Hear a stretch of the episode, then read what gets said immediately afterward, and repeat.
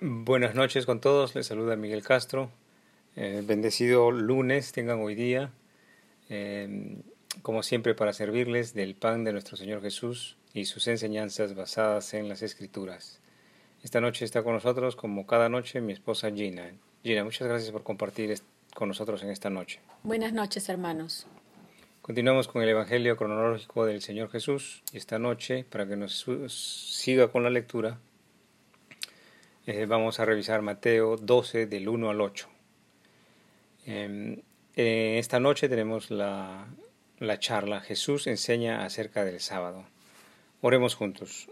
Padre Celestial, Dios de Abraham, Dios de Isaac, Dios de Jacob, Dios mío, Señor mío, gracias por la oportunidad hoy día de tener salud y de tener aliento para dedicarlo a ti, Señor, para santificar y dar honor a tu nombre, glorificarte y santificarte, trayendo a vida tus palabras, tus enseñanzas, trayendo a vida aquellas enseñanzas maravillosas como el amor y el perdón, la paciencia, la tolerancia, la bondad y la benignidad, Señor, y todos los, todos los talentos, todos los dones del Espíritu Santo. Ayúdanos, Señor, a perseverar en ellos y aplicarlos en cada momento de nuestras vidas. Y leemos tus escrituras en el nombre del Padre, del Hijo y del Espíritu Santo. Amén. Mateo 12 del 1 al 8. En aquel tiempo iba Jesús por los sembrados en un día de reposo, y sus discípulos tuvieron hambre y comenzaron a arrancar espigas y a comer. Viéndolo los fariseos le dijeron, He aquí tus discípulos hacen lo que no es lícito en el día de reposo. Pero él les dijo, ¿No habéis leído lo que hizo David cuando él y los que con él estaban tuvieron hambre? ¿Cómo entró en la casa de Dios y comió los panes de la proposición que no les era lícito comer ni a él ni a los que con él estaba, sino solamente con los sacerdotes? ¿O no habéis leído en la ley, como en el día de reposo, los sacerdotes en el tiempo en el templo profanan el día de reposo y son sin culpa? Pues os digo que uno mayor que el templo está aquí. Y si supiesen, supieses qué significa misericordia quiero y no sacrificio, no condenaréis a los inocentes, porque el Hijo del Hombre es Señor del día de reposo. Gloria a Dios por su palabra.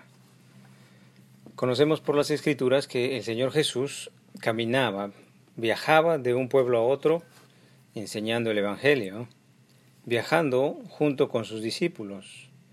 Y en el transcurso de sus viajes, pues atravesaban campos y sembríos, propiedades de otras personas. Ahora meditemos con detenimiento esto. Jesús y sus discípulos atraviesan estos sembríos, propiedad de otras personas, y los discípulos de hambre, como dice la Escritura, comienzan a arrancar granos de maíz, ¿verdad? Como dice la traducción inglesa, esto es algo que en la actualidad no se practica o quizás podría ser visto como un atrevimiento a la propiedad privada, sacar granos de maíz de una propiedad privada, pero revisemos más profundamente la ley judía acerca de esto. Deuteronomio 23, 24 al 25.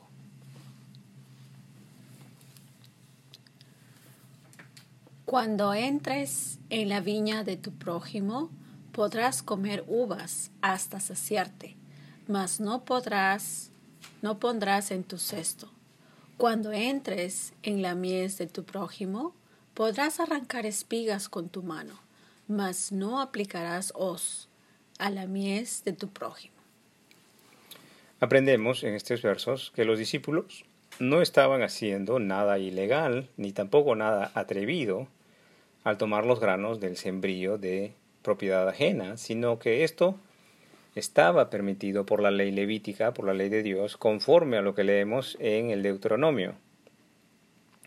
Podemos discernir que esta ley es una ley de misericordia, de piedad para con el viajero, para que pueda alimentarse a lo largo de su viaje, pero sin llegar a la codicia o al robo, y por eso dice, podrás comer, mas no pondrás en tu cesto y tampoco pondrás, usarás herramienta de cosecha, en este caso la hoz. Ahora, miremos la reacción de los que yo les llamo religiosos sin gracia, los fariseos. Dice en el verso 2, viéndolo los fariseos, dijeron, He aquí tus discípulos hacen lo que no es lícito hacer en el día de reposo. Los discípulos de Jesús no están realizando labor de cosecha, no, no, están trabajando en sí, sino están de hambre después de largas travesías caminando de pueblo en pueblo junto con el Maestro. Pero los fariseos no ven la manera de criticar al Maestro o a sus discípulos y tratan de ver la manera de desprestigiar al Maestro a través de sus discípulos. Esto aún, aún sucede cuando se quiere, se pretende desprestigiar al Señor Jesús o a la cristiandad se enfocan en la ley de respetar el día de reposo, de no hacer trabajo alguno, y estos religiosos critican este proceder de los discípulos. Sin embargo, el maestro, ante esta crítica de los fariseos, da una enseñanza espiritual elevada y me gustaría compartirla con usted para que se bendiga con esta enseñanza del maestro. Notemos de que Jesús no habla en el Deuteronomio no, no habla del Deuteronomio que permitía arrancar el, al paso los granos para comer. Sí, sí, estaba legislado, pero el Señor no habla de esto, ni tampoco el Maestro habla de que sus discípulos están haciendo, no están haciendo labor de cosecha, no están trabajando en sí para salario en ningún momento, sino para manutención de su organismo. Pero el Señor Jesús no habla de estas cosas, no se enfoca en esto, sino va mucho más allá, mucho más profundo. Veamos con qué juicio responde en esta oportunidad el Maestro. En el verso 3 y el 4 dice, pero él les dijo, ¿no habéis leído lo que hizo David cuando él y los que él que con él estaban tuvieron hambre y cómo entró en la casa de Dios y comió los panes de la proposición y, no les, y que no les era lícito comer ni a él ni, ni con los que él estaban, sino solamente a los sacerdotes? Para, para enfocarnos o iluminar acerca de esto, déjeme recordar el pasaje bíblico que cita el Maestro Jesucristo. Notemos algo muy importante que el Maestro conocía con profundo detalle el Antiguo Testamento. ¿No deberíamos nosotros conocerlo también igualmente? Pero déjeme resumirle 1 Samuel 21 y le motivo a que también usted lo lea por sí mismo. Saúl estaba persiguiendo a David para matarlo y en su vida, por su vida, David estaba huyendo, viaja a un pueblo llamado No, donde se encuentra con un sacerdote cuyo nombre es Ahimelech, a quien David le pide ayuda para sobrevivir y le pide alimento y armas. Y el sacerdote Ahimelech consulta al Dios, a Dios y le da alimento y armas. El día en que David llega al sacerdote Ahimelech en el pueblo de No, Ahimelech no tiene ningún alimento más que los panes sagrados que se ponen a la mesa del templo. Y estos panes sagrados se reemplazan, se cambian por pan caliente y fresco cada sábado. Ahimelech, el sacerdote, ofrece a David estos panes sagrados viejos, los que se están reemplazando, no los calientes que se ponen cada sábado, sino los que están saliendo de la mesa del Señor, y se los ofrece. Supuestamente estos panes solamente podían ser comida para sacerdotes. ¿Cómo es que el sacerdote Ahimelech va por encima de la ley y ofrece estos panes sagrados que solamente sacerdotes podían comer? ¿No habría sido acaso misericordia y piedad, sabiendo que David y sus hombres estaban al borde de la muerte, tenían varios días sin comer, no habían tocado mujer por tres días, y además estaban perseguidos por la ira y la envidia de Saúl, y no por causa de pecado? El criterio del sacerdote y su veredicto es sabio y santo, pues recibe guía del Padre Celestial. Ese sacerdote está en la gracia. Recuerde que en este momento de la historia David aún no ha pecado en contra de Dios y David llega a ser uno de los padres de la nación judía. Pero continuemos aprendiendo lo que enseña el Maestro. El verso 5 dice, ¿no habéis leído en la ley cómo en el día de reposo los sacerdotes en el templo profanan el día de reposo y son sin culpa? El maestro enseña de que los sacerdotes en ese día sábado que reemplazaban el pan tenían que preparar los panes nuevos de la proposición, que tenían que hacer la masa, tenían que echar los ingredientes, hornear el pan, etc. Y todas estas actividades que tenían que hacer los sacerdotes que aparentemente violaban o profanaban el día de reposo en el que no se debía trabajar. Pero Jesús está preguntando a estos fariseos, ¿acaso los sacerdotes no trabajan el día sábado preparando los panes de la proposición y sin embargo no hay pecado, no hay culpa en hacer este tipo de trabajo? Eso es lo que el Señor les está haciendo razonar a los religiosos, a los fariseos. En el verso 6 dice, pues os digo que uno mayor que el templo está aquí, y si supieses qué significa misericordia quiero y no sacrificio, no condenaríais a los inocentes porque el Hijo del Hombre es Señor del día de reposo.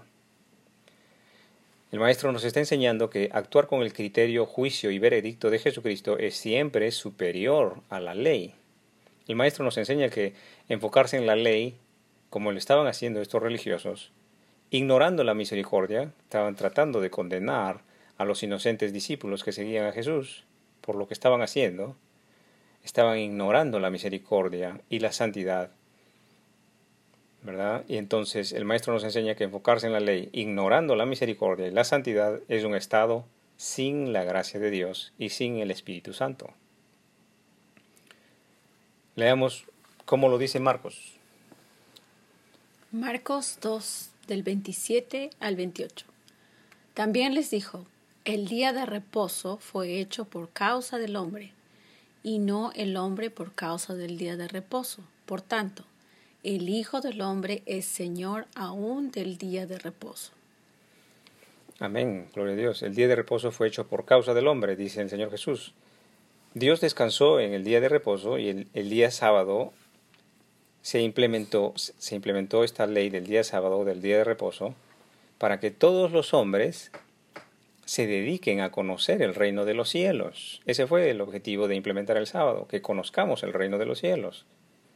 Bajo este pacto de la ley, en el día de reposo todos tenían que dejar de trabajar para salario para estudiar la ley. Esto es bajo el pacto de la ley, para estudiar la ley y también cumplirla para no pecar, para dejar de pecar. Pero superior a la ley es Jesucristo, la gracia de Dios, que es para que nos asemejemos a Él. Si el día sábado fue hecho por causa del hombre, es, decir, para conocer el reino de los cielos, ¿cómo es que los religiosos no pueden reconocer a Dios mismo cuando está Jesús presente físicamente? Pongamos esto en contexto e imagínese usted que es un policía de tránsito y usted está en una intersección ordenando el tránsito vehicular, ¿verdad? Y de repente un conductor se pasa la luz roja y a unos metros detiene su vehículo. Usted como policía de tránsito estaría enojado quizás por la violación a la ley de tránsito y quizás pues está con intención de ponerle una papeleta, ¿verdad? Se acerca a este vehículo que ha violado la ley, pero cuando interroga al conductor se da cuenta que este conductor está en medio de un ataque cardíaco a punto de fallecer. La pregunta sería, ¿cuál sería su juicio? ¿Cuál sería su, su criterio? ¿Cuál sería su proceder? En primer lugar, ¿le pondría usted la papeleta al conductor en el medio de su ataque cardíaco cumpliendo estrictamente con la ley de tránsito? O número dos, se apiadaría del conductor y empezaría a atender su ataque al corazón, llamando también a una ambulancia para que lo ayude a sobrevivir. ¿Cuál de estos dos pondría usted? ¿La ley primero o la misericordia? Esto es lo que Jesús enseña en este pasaje a los religiosos de ayer y a los religiosos de hoy. Los sacrificios, las penitencias, las costumbres y tradiciones están en el ámbito de la ley, que es para ordenar a los hombres, pero superior a la ley es la misericordia y la piedad, que viene con la gracia de Dios, el regalo inmerecido, que viene en principio de un arrepentimiento verdadero de no haber conocido a Dios. La misericordia y la piedad es el juicio, es el criterio y la aplicación y la enseñanza en inspiración del consejo y la palabra de Dios. Muchas gracias por su tiempo. Hasta aquí hemos meditado la Escritura. Que el Señor nos permita seguir sirviéndole el día de mañana. Que el Señor os acompañe en vuestro angosto caminar, el ejercicio vivo de la palabra de Dios. En el nombre del Padre, del Hijo y del Espíritu Santo. Amén.